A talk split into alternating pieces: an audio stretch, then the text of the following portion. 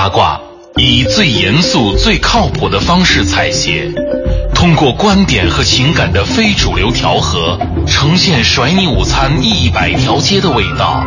这是大时代最好的馈赠。皇上，臣妾做到了。文艺之声，午间特供，文艺大家谈，开饭。啥呢？你们文艺圈可真会玩。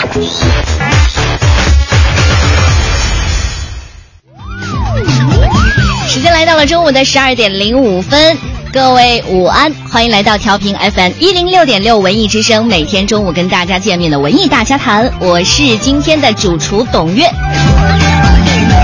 文艺之声文艺大家谈的听众朋友们，大家好，我是金星，就是每周三晚上在东方卫视九点三十三分跟您见面的金星秀的主持人，那个说话的那个女人，希望大家关注金星秀，谢谢您的支持，谢谢您的关注，我会不断让您吃惊的。不断让你吃惊的金星老师带来的金星秀。刚刚的问候呢，就是来自金星秀的主秀人金星，也是曾经造访过文艺大家谈的老朋友。作为小周末的今天晚上的荧屏上，金星秀将会为大家带来两个小时的时间，创下担任脱口秀时长之最。而且呢，还会拉出像巩新丽呀、乐嘉这样的人，公开叫板、讽刺、挖苦，不留情面。当然，即使我们不说这些噱头，金星的忠粉们也会执着的守候收看的。我知道这些都知道，这些忠粉呢，涵盖了各个年龄段和各行各业，甚至呢一些严肃的学术派都会被金星那一句“完美”给征服了。金星为什么有这么大的魅力？我们的记者灶台一哥胡宇。也专门在今天早上专访了金星，一起来听听脱口秀是如何完美的。我觉得最最简单的两个字，我的节目我的态度比较真实，没那么多水分，而且说话的态度啊，完全来自于呃我个人的一个对生活的观察和态度。这个态度是真实的，而是接地气的，而并不是在那里背稿子说别人别人的话。一些冠冕堂皇的话，而且我觉得用四个字来形容我的脱脱口秀，老百姓喜欢就是真实，呃，实在。而且我做脱口秀，我是有备而来的，我是准备了很多年的。包括我从舞蹈的舞台上转到话剧舞台，通过话剧舞台锻炼我的表演节奏，锻炼我的口才口条，然后通过一些选秀真人秀的节目。去感受一下百姓到底喜不喜欢我这种说话的风格，最后我才有底气，我就要把我的感受集合起来，通过脱口秀的舞台上跟大家产生交流。这是一步一有备而来的，并不是好像我中了个彩，我我感觉哎呀，我怎么我忽然突然想上脱口秀了？不是这样，是有是有备而来的，绝对是有备而来。其实，在去年我采访金星的时候，当时他就跟我说，很快很快，在下个月的时候，我的金星脱口秀就要马上跟大家见面了。后来我在想，好吧。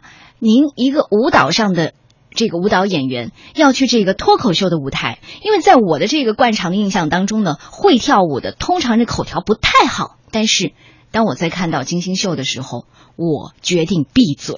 您做了这一段节目，您觉得给您的一些感受和你想象中的是一样的吗？比我想象的要难一点点，因为在中国做脱口秀，其实比在任何一个国家做脱口秀都比较难，因为谈话的范围还是比较局限的。很多时事东西你不允许你评论的，也不能谈的。尤其从一个女性的角度来讲，谈做脱口秀的话，比男性可能更难一点点，因为很多话题的分寸的把握，你不可以随便谈。而且人们对一个女脱口秀主持人和对男脱口秀主持人要求还是不一样。你除了你的以以态度，呃，要明确要尖锐以外，话题要准确，而且你的表达方式。要有所收敛，要更加的准确，因为对女性和对男性的要求是不一样的。而且在在没有一个脱口秀衡量到只有做西方借鉴的时候，人们对一个中国女脱口秀主持人，你谈话的方式，百姓喜不喜欢？而且中国这么大，你的语境属于北方的呢，还是属于南方的呢？还是南北方你都可以通吃呢？都喜欢你的谈话风格，那就希望你谈话的观点和态度一定要特别独特，有自己的观点，有自己的特点。老百姓才能接受，而且从年龄段上，你是针对年轻的孩子呢，还是针对中年、中老年的，这都是你要考虑到的。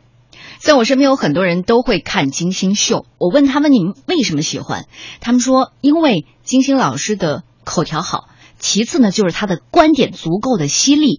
难道说脱口秀，特别是单人脱口秀，你的观点够辣，你的话够麻辣，就能吸引人吗？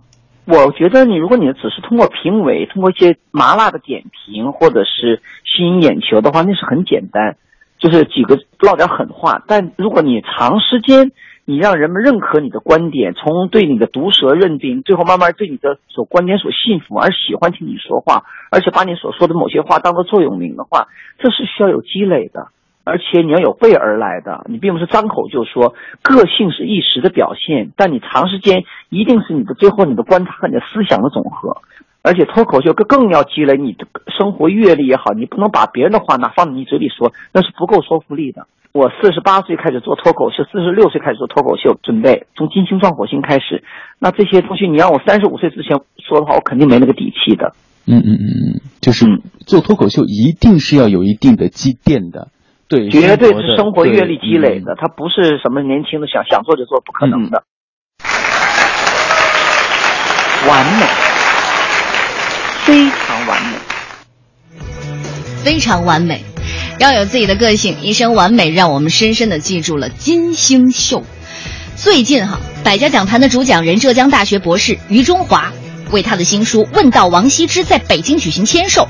相比较当年百家讲坛，只要一出新书，他的签售场面一定红火的。当年相比，荧屏讲师们今天真的是走下了神坛，黯然失色呢。前段时间在网上看到了百家讲坛在现在的一个电视节目的发展当中遇到了一些瓶颈，很多人不喜欢了。之前曾经也是风靡一时的一个节目嘛，所以我们就在想，在您的从事脱口秀的这段时间以来，您觉得就是中国未来的脱口秀的发展方向应该是一个什么样子的？你一定要充实自己，你不能说我一招火了我就火一下去，不可能的。你要充实，你要就要说与时俱进嘛，时代在变化，你也要发生变化。你的语境、你的观点，你要思考。你老觉得捧个老板像我像念新闻一样，天天一样，三十年一个样子，那谁信呢？谁听啊？所以说，你的语境、你的节奏，你要都要发生变化的。现在人怎么聊天呢？你要关注的，你不能说我有了话语权，我在那我想说什么时候听不听是你的事儿。这个不是一个积极的态度，不是一个不是一个健康的，而且也不是一对一个节目不是有利的。所以我觉得现在的节目更新特别的快。如果你自己作为主持人也好，作为一个一个节目的灵魂人物也好，你自己不变化的话，那是没戏的。就是说，在这个时代，你一定要求变。但是想想当时哈，我们迷恋那来自于浩瀚书海的领读者，还有他们语言的个人风格，以及我们天生的求知欲，对不对？当年我们真是这样。但是现在呢，我们是不是也会有审美疲劳呢？你知道，其实很多的这个有关个人秀的哈，这些内行的圈里人都会说，你会不会说人话？你会说人话了，你再上舞台。其实呢，尺度的限制并不是。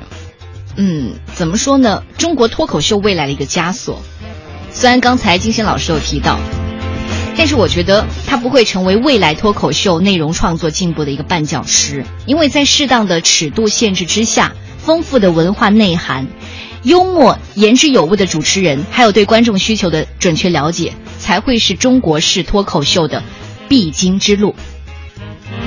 如果冬天来了，春天还会远吗？